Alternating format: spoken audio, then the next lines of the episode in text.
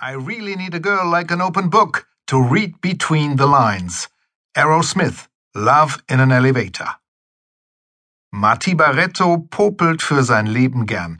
Es ist so ein befreiendes Gefühl, ja geradezu ein Erfolgserlebnis, die Nase von möglichst dicken Brocken zu reinigen und die dann zwischen Daumen und Zeigefinger zu geschmeidigen Kügelchen zu rollen.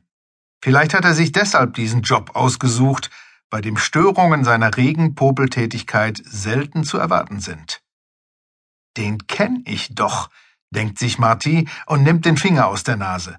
Draußen schlendert ein Pärchen vorbei. Warum rauscht der Refrain von Love in an Elevator ausgerechnet jetzt durch sein geistiges Ohr? Das war doch dieses Hammerding von Aerosmith Ende der 80er, damals als Marty an den Wochenenden noch in den drei Diskotheken von Cala Figuera herumzappelte.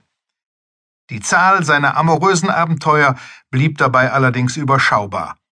Marty war nun mal kein Mallorca Dreamboy. Liebe im Aufzug? Vielleicht eine heiße Wix-Fantasie, tausend Meilen fern jeder Realität, aber der Typ da im Halbdunklen, mit seiner kabafarbenen Begleiterin, der hat es bestimmt schon mal im Aufzug getrieben. Der sieht trotz seiner vielleicht 40 Jahre noch verdammt gut aus, indianisch, exotisch, wie dieser Sänger von Aerosmith. Sogar der halbfette Bauch stört die Gesamterscheinung nicht wirklich. Das ist doch in dem Alter ein verzeihbarer Schönheitsfehler, denkt Marty. Ja genau, Steven Tyler heißt das Original, und sein Doppelgänger in der Nacht von Carla Figuera sieht ihm nicht nur verdammt ähnlich, mit diesen Wulstlippen, die aussehen wie Sobrasada-Würste, er singt sogar auch in einer Rockband. Die ist vom Weltruhm zwar noch ein Stückchen entfernt, ehrlich gesagt kennt sie hinter Juckmajor keine Sau mehr. Aber Marty hat die Jungs mal auf dem Marktplatz von Santani gesehen und fand ihre Coverversionen der alten Rockhits, darunter natürlich auch einige von Aerosmith, richtig klasse. Marty sitzt von abends zehn bis morgens um sechs als Nachtportier an der Rezeption des Hotels Villa Sirena. Ein schlecht bezahlter Job, aber er braucht das Geld. Der Arbeitsmarkt hat ihn schon ein paar Mal ausgespuckt. Marty muss sich gewaltig strecken, um über die Runden zu kommen. Und dass er ein Hotel an einem der schönsten Plätze Mallorcas bewachen muss, beeindruckt ihn herzlich wenig. Das Hostal Villa Sirena liegt auf felsigem Untergrund am Eingang der malerischen Bucht von Cala Figuera. Wirklich schön ist das Haus nicht. Ein schlichter dreistöckiger Zweckbau, dessen Inneneinrichtung in den Katalogen als zweckmäßig beschrieben wird. Aber wer dort wohnt und wahlweise aufs blaue Meer oder in den Hafen gucken darf, der schreit nicht mehr nach Begrüßungschampagner und Wildlachs zum Frühstück. Nachts wird der Gast vom gleichmäßigen Rauschen der Mittelmeerwellen in den Schlaf gewiegt und wähnt sich an Bord eines Kreuzfahrtschiffes auf hoher See.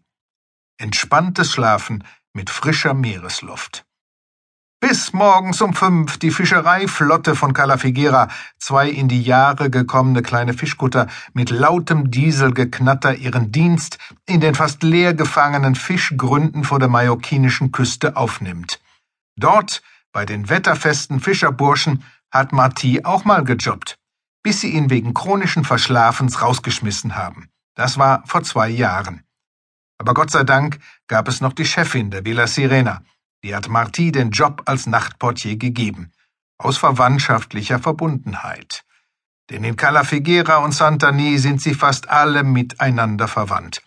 Die Keimzelle der bäuerlichen Urbevölkerung besteht aus ganzen vier Familien. Da sind fast alle, die sich zufällig auf der Straße treffen, um ein paar Ecken herum miteinander verschwippt oder verschwägert. Marty sitzt hinter seiner kleinen braunen Holztheke, auf der seit Jahrzehnten eine Vase mit Plastikorchideen thront, versucht den Elevator Song aus seinen Ohren zu verscheuchen und bekämpft gleichzeitig einen Anfall von Neid und Eifersucht. Jetzt gehen sie zu den Klippen gucken in den Sternenhimmel und befummeln sich, nörgelt seine innere Stimme.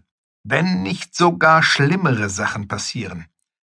Dass er auch mal gern schlimmere Sachen mit Frauen machen würde, befeuert ihn seit der Pubertät, ist aber nur höchst selten aufregende Realität geworden. Aus der Not heraus auch schon mal gegen Geld. Der Steven Tyler Verschnitt